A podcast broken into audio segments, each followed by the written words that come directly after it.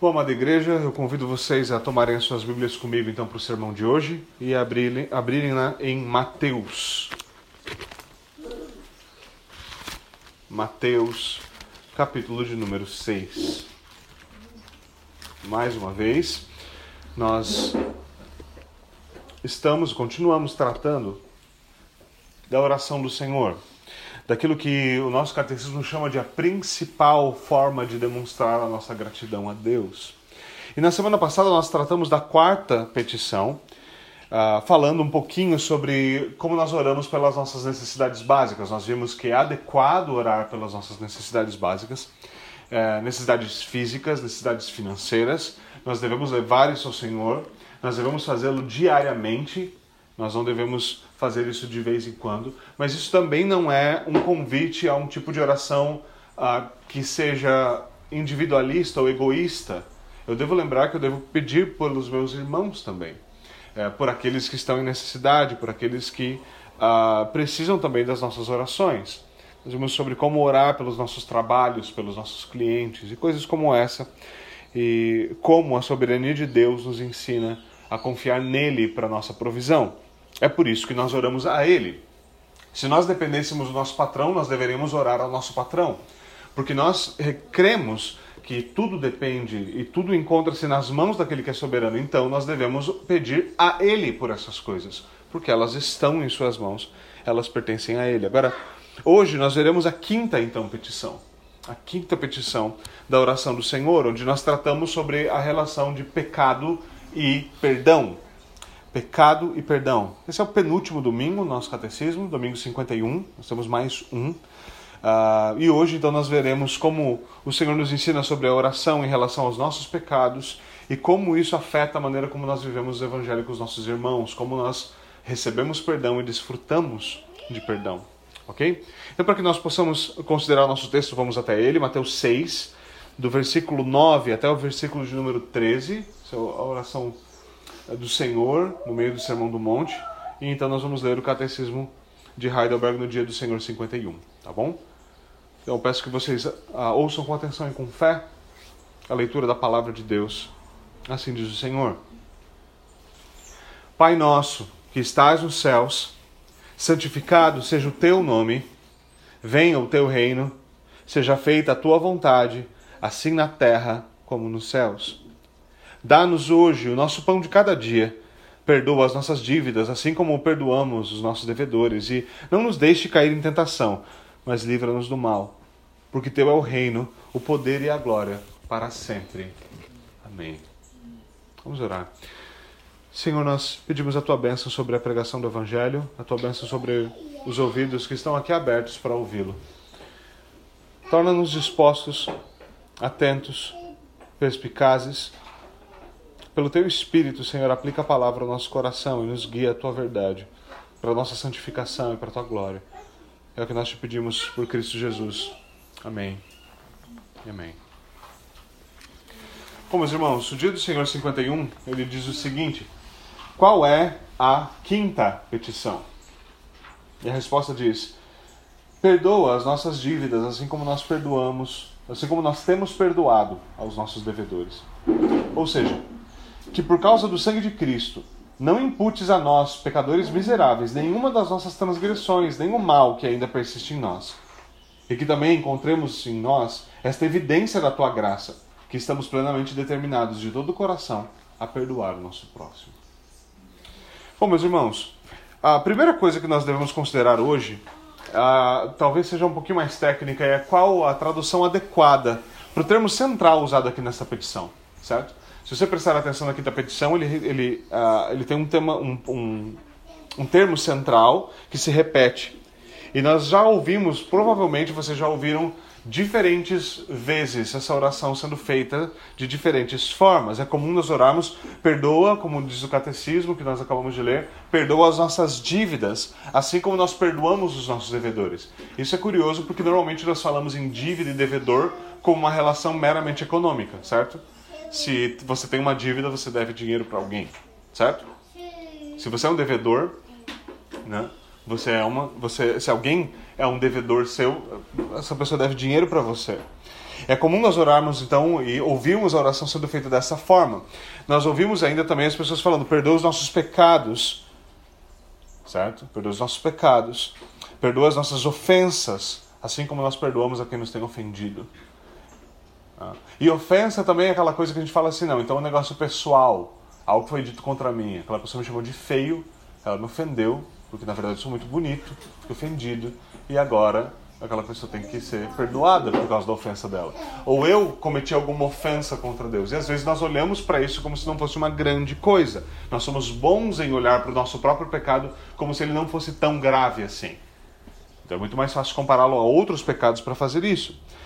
Outras, outras versões ainda trazem perdoe as nossas transgressões, assim como nós perdoamos aqueles que transgridem contra nós, certo? E a pergunta geral é, bom, o que, que a gente faz com os termos que estão sendo usados aqui? Os termos gregos são simples, eles são relacionados, certo? Ofelemata, ofeleitai, eles são termos ah, que podem ser traduzidos dessas formas mesmos, eles são termos ah, que têm essa variação semântica, por assim dizer. A ideia de ofensa pode ser entendida em sentido mais profundo, uma ofensa contra Deus. E é importante nós termos essa definição de pecado, que o pecado, em último lugar, ele não é crime, ele não é o que, que, que nos deixa tristinhos. O pecado é uma ofensa contra Deus. E aí você fala, não é só uma ofensa contra a lei de Deus, mas é uma ofensa pessoal contra Deus. Todo pecado é um levante contra o legislador. Isso é importante porque quando nós pensamos na nossa relação com a lei numa nação ah, como a nossa, que tem uma constituição, é possível você, você quebrar a lei, você pecar contra a lei. E isso não é necessariamente pecar contra o STF, contra alguém, contra algum magistrado. Mas é impossível essa relação na lei de Deus. Porque a lei é a manifestação do seu caráter, se levantar contra a lei de Deus é se levantar contra aquele que deu a lei. Aqui, na nossa nação, você não se levanta necessariamente contra o legislador. Mas diante de Deus, então é uma ofensa contra o santo caráter de Deus. Certo? Nós podemos entender isso dessa forma. Nós não podemos entender isso como uma mera ofensa. Não é possível ser uma mera ofensa por causa da dignidade do caráter daquele que deu a lei. Então ela é uma grave ofensa. Ela é um pecado. Isso pode nos dar uma visão diminuta. Eh, se a gente olhar pra, como se fosse uma mera ofensa, isso pode nos dar uma visão diminuta do nosso pecado. E nós não podemos fazer isso. A ideia de dívida em geral também, uh, também pode ser utilizada. Nós somos devedores à justiça, nós devemos algo para a justiça. Nós usamos esse tipo de expressão na nossa língua também, certo? Eu estou devendo para a justiça. Não quer dizer que você está devendo dinheiro para a justiça, quer dizer que você tem contas a acertar, certo? Então você é um tipo de devedor. Ah, provavelmente, provavelmente, algum, muitos argumentam, muitos teólogos argumentam que dívida seria a tradução mais pontual. Dívida seria a tradução mais pontual, no qual você tem que pagar por aquilo. Não necessariamente. E aqui, entenda, eu não estou falando no sentido monetário da coisa, mas há algo a ser pago, ou seja, justiça tem de ser satisfeita. E sempre quando nós vamos lidar com o perdão dos pecados, essa ideia deve vir à frente do nosso entendimento. Quando a gente vai lidar com a ideia de pecado, nós devemos lidar com a ideia de que justiça não foi satisfeita e agora ela tem de ser. Algo tem que satisfazer a justiça. O pecador deve ser punido. Nós sabemos o que, que é, pelo menos de maneira geral, o que é sofrer pequenas injustiças e como isso é terrível e como nós desejamos que justiça seja feita. Nós vivemos num país de impunidade onde o nosso STF eh, está dominado basicamente por bandidos, certo? Fazem coisas atrozes, tá entendendo? E a gente sabe qual é o sentimento de que isso é algo injusto de que a justiça não está sendo servida. Mas nós não pensamos que nós fazemos isso quando nós pecamos contra Deus e que agora a justiça também tem de ser satisfeita. E de fato ela foi plenamente satisfeita em Cristo. Então nós podemos olhar com, esse, com essa ideia de dívida se nós temos um entendimento bíblico do que é devermos a justiça divina. E nós podemos então captar, orando assim, captar o sentido da oração biblicamente. Certo? Mas independente do termo que nós temos orado, é importante que nós tenhamos compreensão de que nós vamos a Deus para pedir perdão, porque só Ele pode conceder perdão. Que nós vamos a Deus para pedir perdão porque nós não podemos conquistá-lo. É impossível que nós oremos, Senhor, viu tudo que eu fiz hoje? Agora o Senhor poderia me dar o perdão em troca? Não é assim que funciona. Porque perdão é por graça. Perdão é por graça. Nós temos de compreender isso. Nós somos pecadores, nós cometemos a transgressão, nós ofendemos a santidade de Deus, nós somos devedores diante do seu tribunal. E por isso nós precisamos de graça. Nós precisamos de misericórdia. E perdão é a manifestação plena disso. Quando há perdão, quando aquele que tinha o direito de nos condenar fala: Eu não vos tratarei mais de acordo com os seus pecados. Eu poderia, mas eu não vou.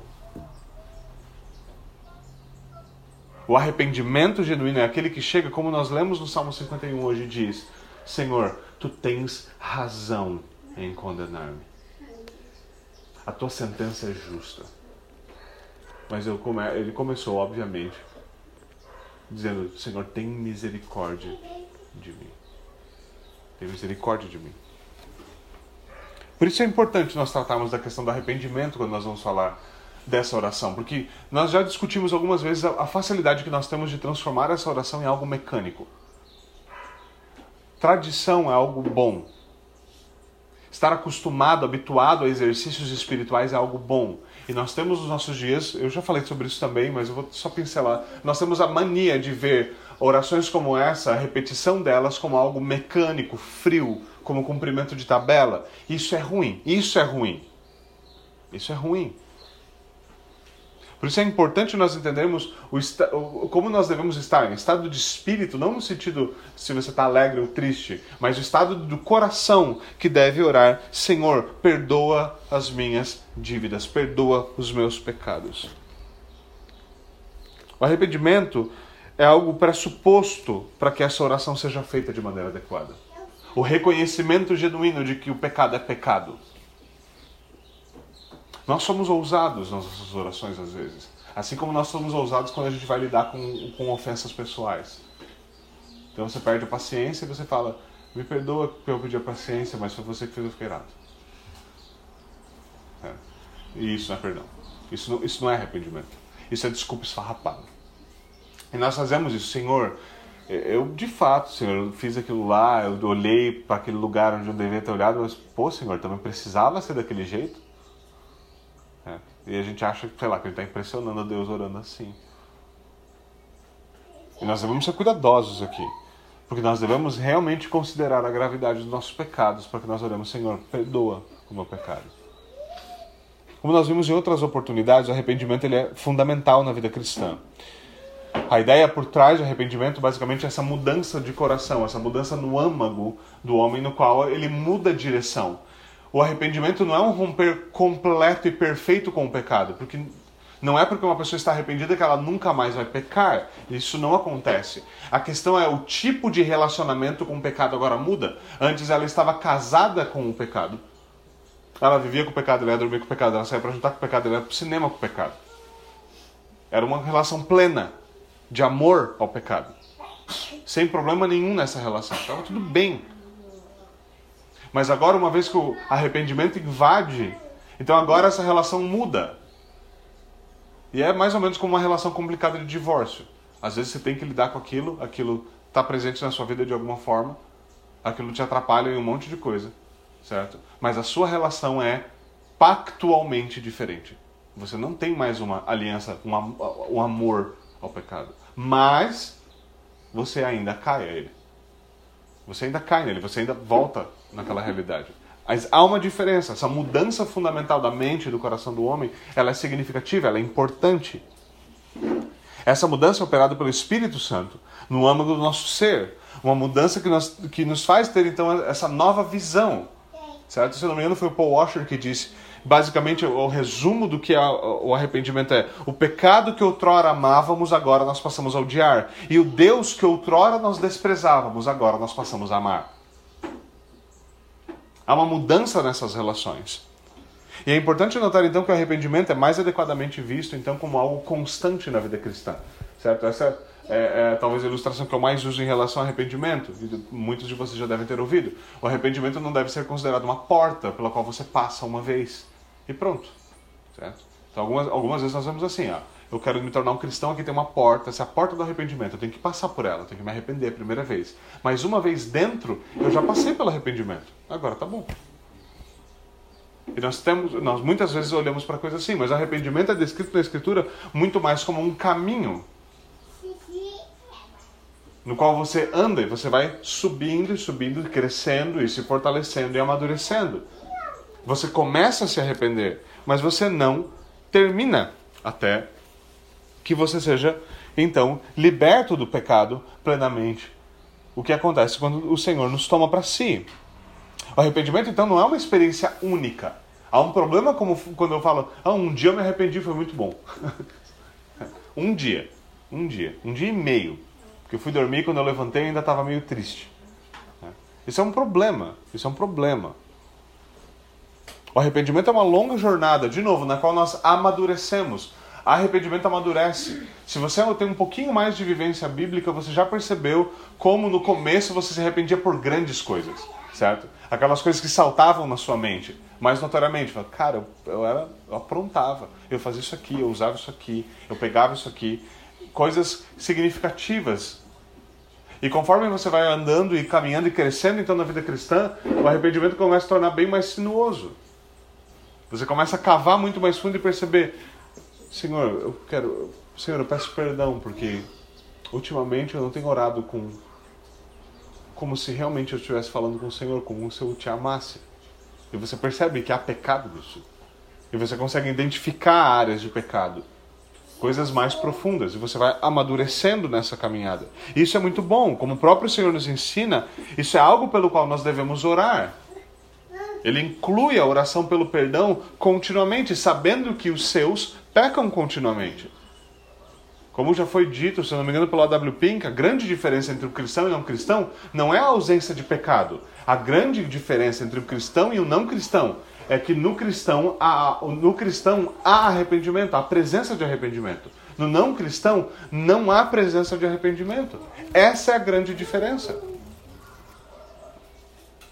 Essa é a grande diferença. E isso quer dizer, como Lutero bem disse, que nós continuamos pecando enquanto nós temos o perdão do pecado. Nós somos simultaneamente justos e pecadores. E enquanto toda culpa e condenação do pecado é removida, porque Cristo satisfez isso, satisfazer seria ótima. Cristo satisfez isso plenamente no madeiro, plenamente no madeiro, nós podemos então desfrutar de verdadeiro perdão. O pecado é perdoado, a justiça é satisfeita por meio de Cristo e é imputada, é creditada a nós pela fé. Ainda que existam resquícios do pecado, ainda que existe a luta contra o pecado continuamente em nossa vida. Por isso a Escritura nos ensina a lidar com o nosso pecado, mesmo estando em um estado de graça. É importante isso, como nós ouvimos na, no, no, versículo da confirmação do perdão hoje, após a, a confissão dos nossos pecados.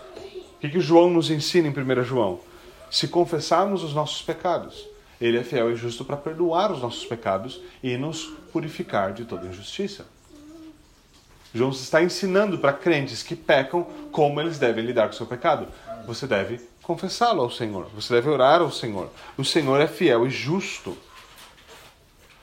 isso liga arrependimento à confissão, a colocar diante do Senhor, a derramar diante do Senhor, como Davi fez no Salmo 51. Senhor, eu pequei. A confessar a Deus o nosso pecado. E nós devemos orar a Deus, então, em arrependimento, confessando os nossos pecados. E a promessa dele é firme. Em Provérbios 28 ele diz: Quem esconde os seus pecados não prospera, mas quem confessa e os abandona alcança misericórdia. Isso é algo extremamente importante. A pergunta que nós devemos fazer, portanto, é se nós estamos vivendo em arrependimento. Quanto tempo faz que você se arrepende? Quanto tempo faz que você se coloca diante do Senhor e diz: Senhor, sonda o meu coração, me conhece, vê o que há dentro de mim, perdoa, Senhor. Me perdoa porque eu tenho desejado coisas contrárias à tua vontade. Me perdoa porque eu tenho ansiado por coisas que não são santas. Me perdoa, Senhor, porque eu não amo como eu deveria amar o Senhor, o meu próximo. Me perdoa, Senhor, pelo meu egoísmo, me perdoa pelo meu orgulho. Me perdoa, Senhor, porque eu sou relapso naquilo que eu faço. Me perdoa porque eu sou negligente. Nós não podemos deixar o pecado amadurecer na nossa vida e ficar lá intocado, crescendo, avançando, ganhando terreno cada vez mais. Nós devemos vir constantemente diante do Senhor e dizer: Senhor, perdoa-me. E às vezes nós nem sabemos como pedir perdão. Então, uma boa saída é fazer o que nós fizemos hoje: pegar o Salmo 51, pegar o Salmo 32, ir diante do, ir diante do Senhor e orar: Senhor, tem misericórdia de mim. Tem misericórdia de mim. Um cristão que não se arrepende, um cristão que não vive e não busca viver continuamente arrependimento e da consciência dos seus pecados, ele está em perigo. Ele está em perigo. E se você não tem vivido uma vida constante assim, se você não tem buscado isso, então é isso que essa petição está te chamando a fazer. Está lembrando hoje cada um de nós de que nós devemos orar ao Senhor e pedir a Ele perdão. Pedir que Ele conceda, porque é Ele quem dá ao arrependimento. Que Ele conceda um arrependimento profundo, sólido, verdadeiro, contínuo. Nem que nós tenhamos que orar, Senhor, perdoa-me porque eu não oro, perdoa-me porque eu não me arrependo, perdoa-me. Dá-me aquilo que eu não tenho. Essa é uma oração legítima. Nós não podemos ficar parados falando assim: eu não vou pedir perdão ao Senhor pelo meu pecado porque eu não estou convencido que eu pequei. Então você ora por convencimento. Você ora pedindo que Ele dê aquilo que você não tem. Orar e pedir ao Senhor que, pelo seu Espírito, Ele nos convença. Nosso instrutor aqui ainda nos ensina que nós devemos orar para que o Senhor não nos impute nenhuma das transgressões que cometemos, o mal que ainda persiste em nós. E sua, sua, a sua instrução aqui é teologicamente precisa.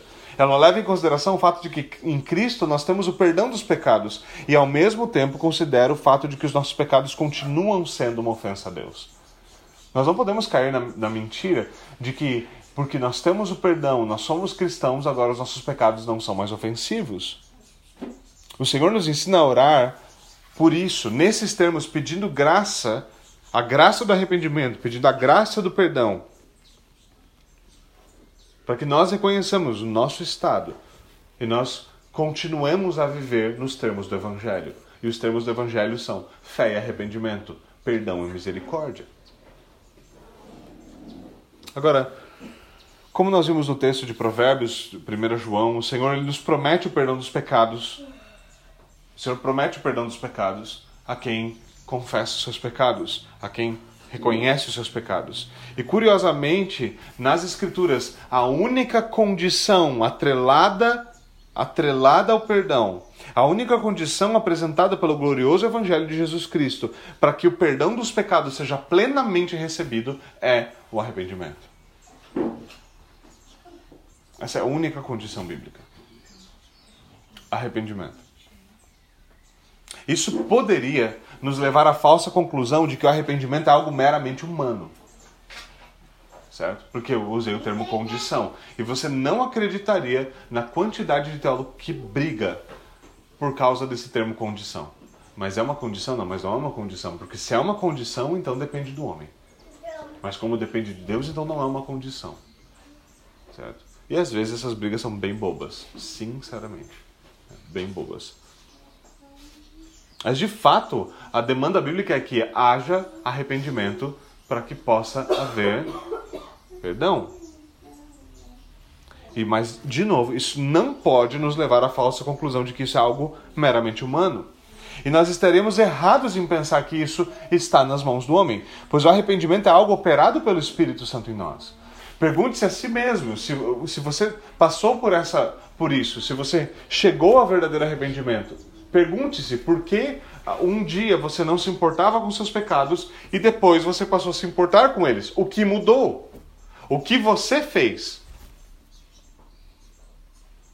O que mudou dentro do seu ser, do seu coração, na sua mente, que falou: não, aquilo que ontem eu achava que era banal, hoje eu acredito que aquilo é uma ofensa a Deus, eu devo me arrepender e pedir perdão por causa disso.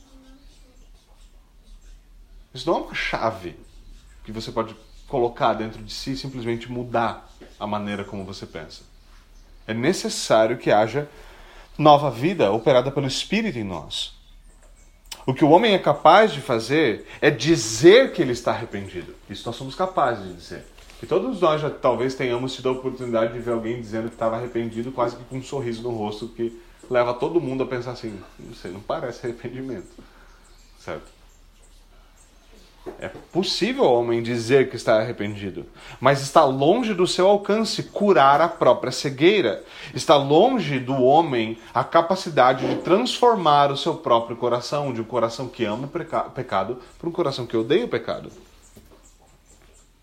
Ainda assim, quando um homem declara arrependimento, não me entenda mal aqui, ainda assim, quando um homem declara seu arrependimento, quando um irmão declara seu arrependimento, o dever cristão que nós temos é julgá-lo caridosamente. Por quê? Porque nós não somos capazes de julgar a mente e o coração. Nós estamos fora. Nós devemos julgá-lo caridosamente até o ponto em que suas ações neguem o seu arrependimento. Se ele diz que está arrependido e está se comportando, está andando adequadamente, em conformidade com aquilo que foi declarado, não há problema algum. Nós devemos acreditar plenamente naquilo, devemos tomar aquilo como verdadeiro. Agora, se ele passa a viver como se aquele, aquela sua declaração fosse mentirosa, aí há motivos legítimos, não pressupostos, não inventados, não mentirosos, para se dizer esse arrependimento não é genuíno. Isso acontece muito nós já, vocês já acompanharam algumas vezes isso, por exemplo, em caso de disciplina eclesiástica. Quando alguém vem e fala, não, eu estou arrependido e continua vivendo exatamente no mesmo pecado, dizendo que está arrependido. E por que, que essa pessoa não é restaurada a comunhão? Porque a permanência no mesmo pecado demonstra que aquele, aquele arrependimento, que aquilo não está sendo efetuado, não está de fato sendo operado. Certo? Isso quer dizer que se você se arrepender, você nunca mais cai no mesmo pecado? Não, não quer dizer isso. Não quer dizer isso. Mas isso quer dizer que há uma mudança na relação com o pecado. Uma coisa é você, sendo um ser humano, tropeçar, cair numa poça de lama, se levantar, tomar um banho, desejar que isso nunca mais aconteça, sei lá, talvez algum outro dia você caia na lama de novo. Outra coisa é você se comportar que nem um porco e chafurdar na lama todos os dias, aproveitando essa vida. São duas coisas, duas naturezas completamente diferentes. Então isso é importante, verdadeiro arrependimento. Verdadeiro arrependimento frutifica em santificação. Uma santificação que muitas vezes é pequena, é falha, mas que há evidência dela, que ela deixa marcas de crescimento em graça. E isso é algo que só o poder de Deus pode realizar no homem. Agora, de fato, o Evangelho de Jesus Cristo ordena os homens que se arrependam. Essa é a ordem do Evangelho. Arrependam-se e creiam no Evangelho. Mas isso não pressupõe a capacidade humana de fazê-lo. O que ele faz é melhor compreendido à luz do que Paulo diz a Timóteo. Em 2 Timóteo 2,25 ele diz o seguinte: Timóteo, corrija com mansidão os que se lhe opõem, na esperança de que Deus lhes conceda arrependimento, levando-os ao conhecimento da verdade. Quando nós chamamos homens ao arrependimento, nós estamos ah, ah, exortando eles a reconhecerem os seus pecados e pedindo a Deus que conceda a eles aquilo que eles são incapazes de fazer. A pregação não é um apelo ao homem para que se ressuscite.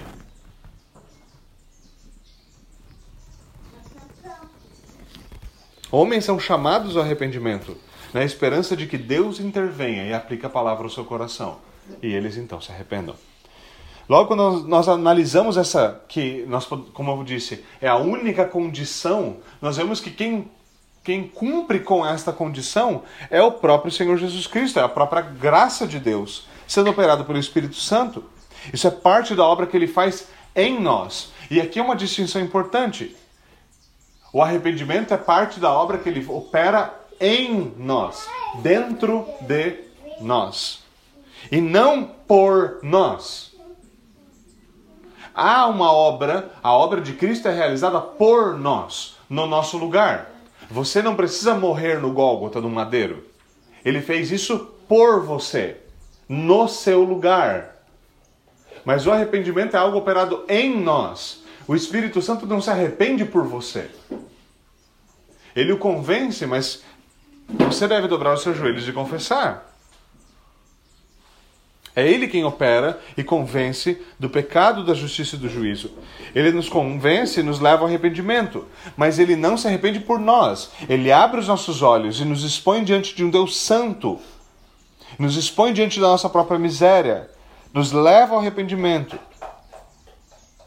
E Ele mesmo responde a isso nos dando perdão dos pecados. Mas isso é operado em nós. Por que essa ênfase é importante? Porque isso quer dizer que o arrependimento é algo que é evidente no homem, que pode ser visto no homem. Talvez, e muitas vezes nas suas fases iniciais e no seu começo, não de maneira madura, sólida, perfeita e constante. Mas é algo que afeta o homem. A obra que foi realizada no nosso lugar é algo que deve nos afetar pessoalmente, praticamente, que muda um homem. Um homem que agora ele não vive mais como ele vivia. Ele não rouba, aquele que roubava, ele não rouba mais. Aquele que tinha a boca suja, ele não tem mais a boca suja. Aquele que mentia, não mente mais. Quer dizer, ele nunca mais vai falar uma palavra indevida? Não, não quer dizer isso.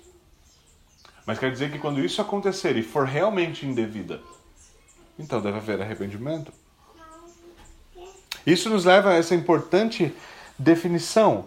Perdão não é algo conquistado, mais uma vez. Perdão é algo que é recebido pela graça.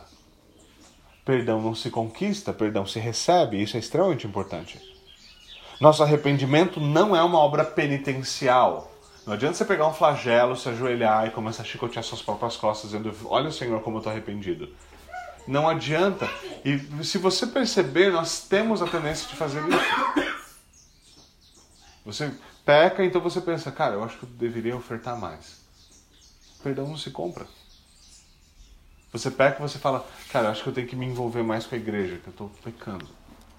E muitas vezes o que está no nosso coração é assim, eu vou tentar satisfazer por isso, cumprir por isso. Perdão não é algo que se conquista, perdão é algo que se recebe. Nosso arrependimento não é penitencial, as nossas lágrimas não são meritórias, não são meritórias. Elas não impressionam a Deus. Nós não temos, nós não temos a capacidade de conquistar perdão. Somente em Cristo, Paulo diz, nós temos a redenção, a saber, o perdão dos pecados. É só nele pertence a Ele, é só Ele quem pode dar. Isso quer dizer que nessa petição nós temos um acesso direto à glória do Evangelho. Quer dizer que todas as vezes que nós oramos ao Senhor em verdadeiro arrependimento, nós nunca deixamos a Sua presença nas mesmas vestes. Isso é algo importante. Isso é algo extremamente importante. Eu tenho a certeza de que se nós de fato adentramos a presença do Senhor certos do nosso pecado e o confessamos como pecado, nós temos a certeza do perdão. Porque ele prometeu. A certeza de que quando nós oramos essa oração, nós de fato recebemos aquilo que é prometido. Que aquilo é nosso, que nós podemos ir à presença do Senhor e as nossas vestes vão ser purificadas. Ir à presença do Senhor, e então haverá de fato algo sendo transformado.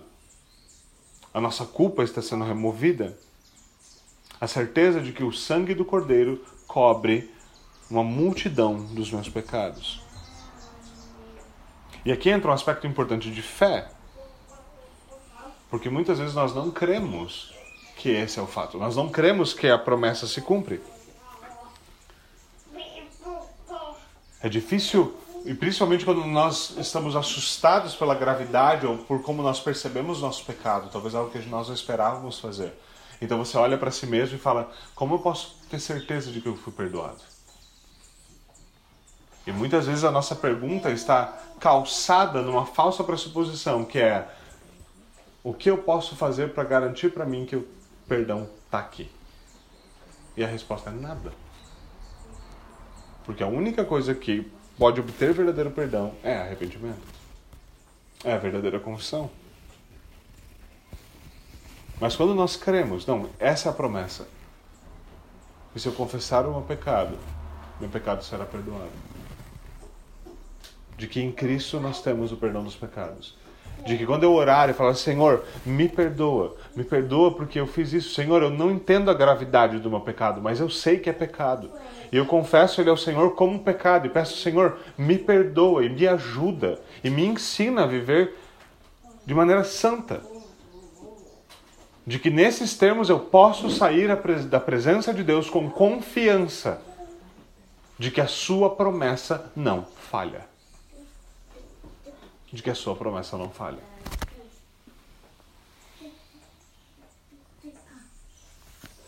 Cristo se fez homem para se compadecer de homens como nós. Ele conhece as nossas fraquezas. Nós temos a dificuldade de pensar nisso. Nós achamos, nós pensamos em Deus como totalmente distinto de nós, o que de fato ele é. Ele não é como nós. Mas em Cristo nós temos um Deus que se fez homem e conhece as nossas dificuldades. Por mais obscuras que possam parecer, a Escritura nos confirma que ele foi tentado em todas as coisas. Tentado, ele nunca pecou. Mas ele foi tentado em tudo. Jesus soube o que é ter vontade, de ter vontade ou ser tentado a esganar alguém. Falei assim, esse cara merecia. Aquele apertãozinho. Certo? O Senhor Jesus Cristo soube o que era sentir, é, ser tentado. Desculpe, só com cuidado com a terminologia, porque né, é importante ser cuidadoso aqui. Mas o nosso Senhor Jesus Cristo soube o que era ver uma mulher e ser tentado pela beleza dela, ser tentado, não ser tentado pela beleza dela, mas ser tentado sexualmente. Que ele soube o que é ser tentado a ser orgulhoso, ser tentado a ser irritadiço, ser tentado a dizer coisas que não deveriam ser ditas. Em tudo ele foi tentado. E o que a palavra nos diz em relação a isso em Hebreus? Que tendo sido tentado em todas essas coisas e permanecido sem pecado, a palavra não diz, viu, porque ele passou por isso e não pecou, ele olha para nós e fala assim: Ei, eu passei por isso daí, porque esses somos nós, certo? Eu passei por isso aí, eu não caí. Então, não cai. Porque nós somos assim. Não é? É fácil olhar para alguém que passou pela mesma. Você passou pela mesma dificuldade com uma pessoa. E a pessoa fala: Ah, eu entrei em depressão, eu fiquei mal, eu não conseguia. Não conseguia me levantar, eu fiquei abatido. E a pessoa fala: Eu passei por isso aí, eu passei por coisa até pior, não fiquei assim. Esses somos nós. Esses somos nós. Esse não é o Cristo do Evangelho. O Cristo do Evangelho é aquele que foi tentado em todas as coisas, porém sem pecado. Que então se volta para nós e diz: eu sei ter misericórdia de vocês. Eu sei o que é passar pelo que vocês passam, passam. Eu sei o que é ser tentado. E por isso, porque eu sei o que é passar por isso, eu exerço misericórdia. Eu exerço perdão. Ele pode, e nós podemos ouvir o seu chamado à adoração como nós ouvimos hoje. Venham a mim, vocês que estão cansados e sobrecarregados. Ele soube o que era carregar o madeiro por nós. Ele diz: Venham e eu vos darei descanso eu vos darei descanso.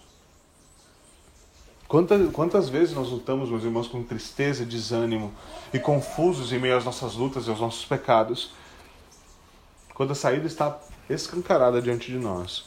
Orarmos ao Senhor, Senhor, perdoa as nossas ofensas, perdoa as nossas ofensas, perdoa as nossas dívidas, perdoa os nossos pecados.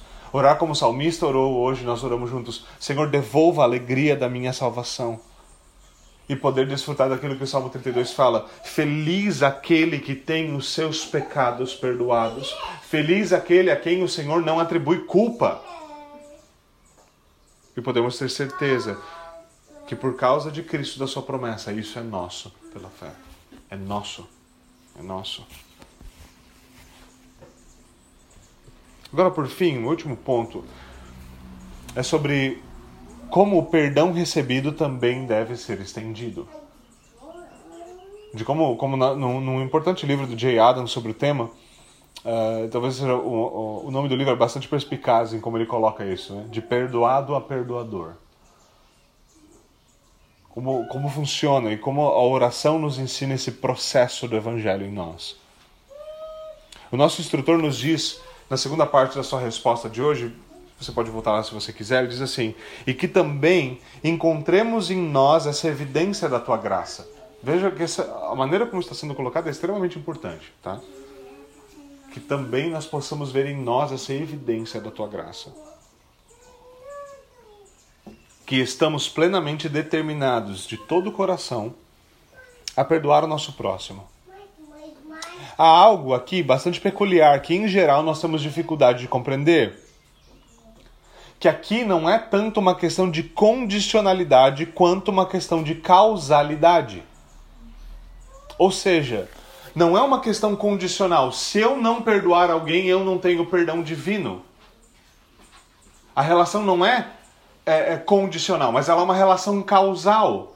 Que porque eu tenho perdão divino, o perdão divino gera em mim ser um perdoador. Assim como, assim como a graça divina nos desperta a nos arrepender. Não é curioso, já falamos sobre isso, não é curioso um cristão que nunca se arrepende? Ele é uma aberração. Ele é uma aberração. Veja, se você é uma pessoa que tem dificuldade para pedir perdão, isso é algo que deve ser encarado com muita seriedade. Algo que deve ser encarado com muita, muita seriedade. Seja o seu problema orgulho, seja o seu problema dificuldade com comunicar isso, seja qual for o seu problema. Se você ofende seus amigos e você não pede perdão, se você ofende seu cônjuge, se você ofende a irmãos da igreja, se você ofende outras pessoas e você tem a incapacidade de dizer me perdoa porque eu ofendi você, sem dar uma, uma, um calhamaço de desculpa junto, isso é problemático. Porque a graça, nós sabemos que a graça causa em nós humildade, causa em nós liberdade para se confessar o pecado. É necessário liberdade para se confessar. É necessário humildade para você chegar para alguém e falar: me perdoa me perdoa, sem apresentar desculpas que vão parecer que o seu perdão é algo nobre. Me perdoa, mas é porque eu estava tentando ser um homem firme, forte, voraz, macho, e aí eu quebrei todo mundo na porrada e gritei com todo mundo. Você vê? Isso não é arrependimento. Mas é necessário, é necessário liberdade e humildade para confessarmos nossos pecados e dizer, cara, me perdoa. É necessário você tratar com seriedade a ideia do perdão quando você simplesmente se atrasa num compromisso e você chegar e dizer: me perdoa porque eu fui negligente com o meu horário. É sério isso. Então, assim como a causalidade, a graça causa em nós o arrependimento, assim nós sabemos que o perdão divino causa em nós que nós sejamos perdoadores. É isso, esse é o ponto fundamental da parábola quando o homem, um, a um homem é perdoado uma dívida de um milhão de reais e ele tem uma outra pessoa que deve 100 reais para ele, então ele recebe o perdão da sua dívida e ele vai para outro que tem 100 reais e fala: Você não vai pagar os 100 reais, então eu vou te jogar na cadeia. Fala: Como é que pode você ter recebido tamanha misericórdia e não conseguir exercê-la? Como você pode ser perdoado uma dívida de um milhão e não conseguir perdoar uma dívida de 100? E é sempre esse tipo de proporção. Então, de novo, não é tanto uma questão de condicionalidade, é uma questão de causalidade. Perdoar não é uma, uma condição para obter perdão, mas sermos perdoados por Deus causa ou gera em nós um coração que é perdoador. Isso quer dizer que se você se recusa a perdoar o seu irmão, você não, não é que você está falhando em obter a salvação. Se você se recusa a perdoar o que você está revelando é que há uma ausência, a evidência da graça não está visível, não está ausente. E sim, isso pode revelar que ela jamais esteve presente. Isso é um caso gravíssimo, óbvio. Você é amargurado, você nunca pede perdão, você nunca perdoa. As pessoas vêm para você e falam, cara, me perdoa por isso aqui. E você fala, não, ah, tá bom, mas você está sempre pressupondo mal. Você sempre acha que a pessoa quer fazer a mesma, a mesma coisa. Sempre acha que ela está querendo tramar alguma coisa contra você. Mas você jamais olhou para ela e disse: Olha, me perdoe, porque eu estou sempre supondo mal, eu sempre acho pior, eu sempre faço isso. Me perdoa porque eu nunca perdoei você de verdade. Isso é algo muito sério. É muito sério. É comum nós pensarmos que pedir perdão a Deus é pedir que Ele aceite as nossas explicações e desculpas esfarrapadas. Eu insisto mais uma vez nisso porque nós somos bons nisso. Mas isso não é arrependimento nem perdão. Perdão lida com o pecado. Perdão não lida com tentar justificar o pecado. Ele lida com o pecado. O pecado, por natureza, é inexcus inexcusável.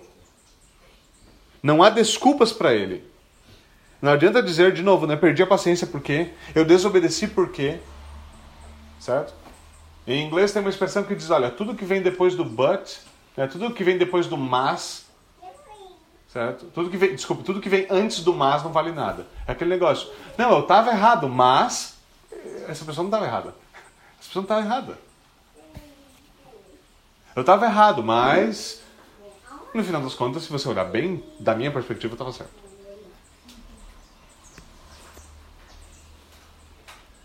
Agora veja, pecados são inexcusáveis, mas pela graça de Deus eles são perdoáveis. A única coisa que perdoa o pecado, a única coisa que satisfaz justiça é o sacrifício de Cristo. Cristo. É por isso que quando nós vamos orar, nós devemos derramar o nosso coração diante de Deus, lembrando que nós temos um advogado junto ao Pai. De nada servirá apresentar desculpas e explicações. A única coisa que precisa ser apresentado diante de Deus é Cristo. É dizer, Senhor, eu fiz isso, isso e isso. E eu venho aqui ao Senhor não porque eu tenho boas desculpas para o tamanho do safado que eu sou. Mas olhar e dizer, Senhor, a única coisa, o único motivo pelo qual eu adentro a tua presença e venho diante do Senhor para pedir perdão pelos meus pecados é por causa do teu santo filho sobre aquele madeiro e sobre o teu filho três dias depois, ressuscitado. Só por causa dele. Porque se fosse por qualquer outra coisa, em, com base em qualquer outra coisa, com base em argumentação, com base em desculpa, com base em explicações, eu jamais entraria à tua presença com a ousadia que eu tenho. Agora, de entrar e dizer, por causa de Cristo, perdoa-me.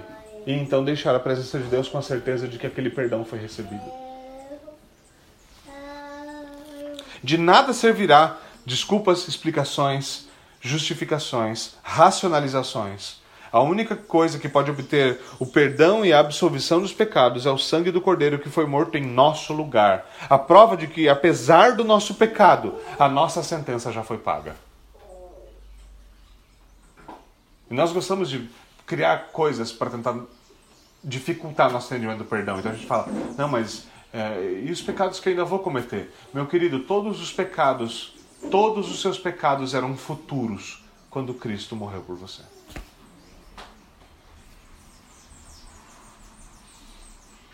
Ao mesmo tempo, só uma perversão do evangelho te diria que então está tudo bem sair pecando. Como Paulo bem diz. Então vamos pecar para que superabunde a graça? Ele fala de maneira nenhuma. Esse não é o efeito da graça. Mas se tem uma coisa que você pode ter certeza, mais certeza, sabe, tem coisa que a gente tem certeza na vida. Você tem certeza que amanhã o sol vai nascer. Eu tenho mais certeza de que amanhã crente vai pecar.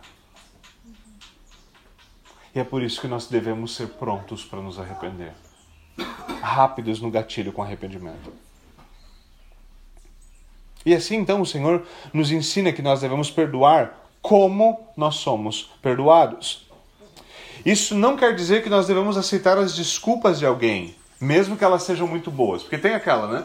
Eu vou perdoar ele se a desculpa for muito boa. Se a explicação for boa mesmo, eu falo, não, então eu te perdoo. Mas não é assim. Essa não é uma negociação comercial. Isso quer dizer que, por sermos gratos pela graça recebida, nós devemos estar prontos a estendê-la. Em outras palavras, o perdão que nós recebemos deve moldar o perdão que nós estendemos. Agora, uma forma negativa de nós pensarmos nisso é considerarmos uma variação da regra de ouro, certo? Então pense na regra de ouro. É, nós gostamos de, de falar uma versão da regra de ouro que é a, a versão negativa. Não faça para os outros o que você não quer que seja feito para você, certo? E existe até um rabino uma grande escola rabínica do judaísmo que apresentava a regra de ouro dessa maneira negativa. Jesus apresenta ela de maneira positiva. Ele diz o quê? faça aos outros aquilo que você quer que seja feito para você. E você pode então pensar nessa inversão da regra de ouro e como isso nos dá um, uma, uma noção de quão tolo é quando nós nos endurecemos para perdoar. O que essa petição nos ensina é que nós devemos pedir a Deus que nos trate da mesma forma como nós tratamos o nosso irmão. E essa é uma oração difícil de fazer. Essa é uma oração difícil de fazer. Pense em como você trata os seus irmãos, as pessoas com quem você mais convive. E pense, pense no Senhor falando: Eu vou tratar você. Como você está tratando essas pessoas? Considere a ironia de uma oração como essa daqui. Eu fiz questão de escrever uma oração irônica. Então você chega diante de Deus, você dobra o seu joelho no seu quarto, está se sentindo super espiritual. Certo? Aquele momento que você fala, hoje eu vou fazer uma devocional. E aí você vai orar honestamente. E aí você ora, Senhor, ele chega na, na, na, na, quarta, na, na quinta petição, você vai orar essa petição. Você vai, Senhor, eu te peço que o Senhor duvide da minha sinceridade. Senhor, duvida do meu arrependimento, assim como eu duvido do arrependimento do meu irmão. Senhor, ignora os meus motivos, a situação, ignora a minha fraqueza, assim como eu faço, Senhor. Ignora. Mantenha uma contagem secreta dos meus erros, Senhor, num caderninho teu. Anota cada um dos meus erros, para que, Senhor, se eu vier a cair na mesma área, o Senhor esteja pronto para lançar todos os meus pecados na minha face de novo. E me lembre quão terrível eu sou. Assim como eu faço com meu irmão, Senhor, faz comigo. Amém. Quem de nós quer orar essa oração? Quem de nós tem a coragem de orar essa oração? Óbvio que nenhum de nós jamais deveria fazer isso, mas muitas vezes nós agimos exatamente. Agora é importante lembrar, o perdão ele é restauração de comunhão. Porque o pecado sempre rompe comunhão. Você rompe comunhão com Deus e rompe comunhão com os irmãos. Se você perdoa, você vem em paz com esse irmão à mesa do Senhor. Você ora pelo bem dele de coração. Você não o acusa novamente com aquele pecado. Diferente do que se pensa, perdão não é um sentimento. Aqui é a grande parte do nosso problema. Esse aspecto do perdão é problemático para nós, porque a gente quer transformar numa era sentimental, nós queremos transformar tudo em sentimento. Então nós tratamos perdão como um sentimento. Ah, mas eu não estou sentindo vontade de perdão. Mas ninguém perguntou o raio que você está sentindo. O perdão é uma promessa que deve ser cumprida. Ele não é um sentimento que deve ser sentido. Ele é uma promessa que deve ser cumprida. Qual que é a promessa de Cristo no Evangelho? Qual que é a promessa do perdão do Evangelho? Eu não vos tratarei de acordo com os vossos pecados. Qual que é a promessa do salmista? Tem um salmo que diz isso, canções que cantam isso de maneira muito bela. Que eu vou pegar os seus pecados e lançá-los no fundo do oceano. Não tratá-los mais como nada que esteja aqui. Por isso que a, a, Escritura lembra, usa essa expressão, e às vezes, quando, quando a galerinha está começando na teologia, começa a fazer bagunça com essa expressão, né? A, a, Escritura fala: olha, o Senhor se esquece das nossas transgressões. Daí lá veio o cara: não, esse versículo está errado, porque Deus é onisciente, Deus não esquece de nada. Fala: isso, isso, vai lá. Vai lá e pega a sua intelectualidade rasa, certo? E acaba com a poética bíblica que nos mostra a beleza do perdão. É óbvio que Deus não esquece do fato. O fato é, ele não nos trata de acordo com aquele pecado. Essa é a promessa sendo feita. Essa é a promessa sendo feita. É a promessa de que eu não agirei daquela forma. Isso é perdão. Perdão que deve ser dado quando há arrependimento. Os evangélicos começaram com essa onda desgraçada de ninguém se arrepende e todo mundo perdoa. Quer ver para nós homens? Quando os homens, quando homens, quando homens vê que tem um problema numa situação e chega assim e fala, olha, eu não sei o que está errado, não sei qual o problema a gente está tendo aqui, mas eu gostaria de pedir perdão. Eu não sei se eu fiz alguma coisa, mas eu gostaria de pedir perdão. Que diabos você está fazendo? Hã? É, é, talvez esse seja um dos modelos, uma das coisas que exemplifiquem quão baixo está a nossa, nossa posição de hombridade na sociedade. Que homens fazem isso. É vergonhoso. Então há um ímpeto aí de querer tomar a rédea da situação e ajudar. Mas há um ímpeto nisso que é completamente contrário à Escritura. Porque não é necessário. É completamente contrário à própria consciência confessar um pecado que não se cometeu. Veja, nós já temos dificuldade de confessar os que nós cometemos. Você vai inventar coisa para você confessar? É, seria muito mais próprio você vir à frente e falar: eu queria pedir perdão para vocês porque isso aqui tá uma baderna. E se eu tivesse tomado a frente antes para colocar essa casa em ordem, as coisas não estariam como estão. Então me perdoe e agora vamos botar a mão na massa. Pronto, agora sim. Agora está lidando com pecado. Isso é algo importante. E nós devemos perdoar o arrependido. Há que o dever, deve haver arrependimento. É aquela pessoa que ela nunca pede perdão, aí ela chega e fala assim: Ah, mas por que, que você está me tratando estranho? Eu falo, não sei porquê, né, meu filho? Entendeu? Você me deu uma, uma facada, certo? E você está me perguntando por que, que eu estou me esquivando de você. Ah, mas você não me perdoou? Eu falo, filho, você não pediu perdão. Você deveria. Uma facada você deveria ter pedido muito mais que perdão, certo? É só uma ilustração ruim, nada mais do que isso. Né?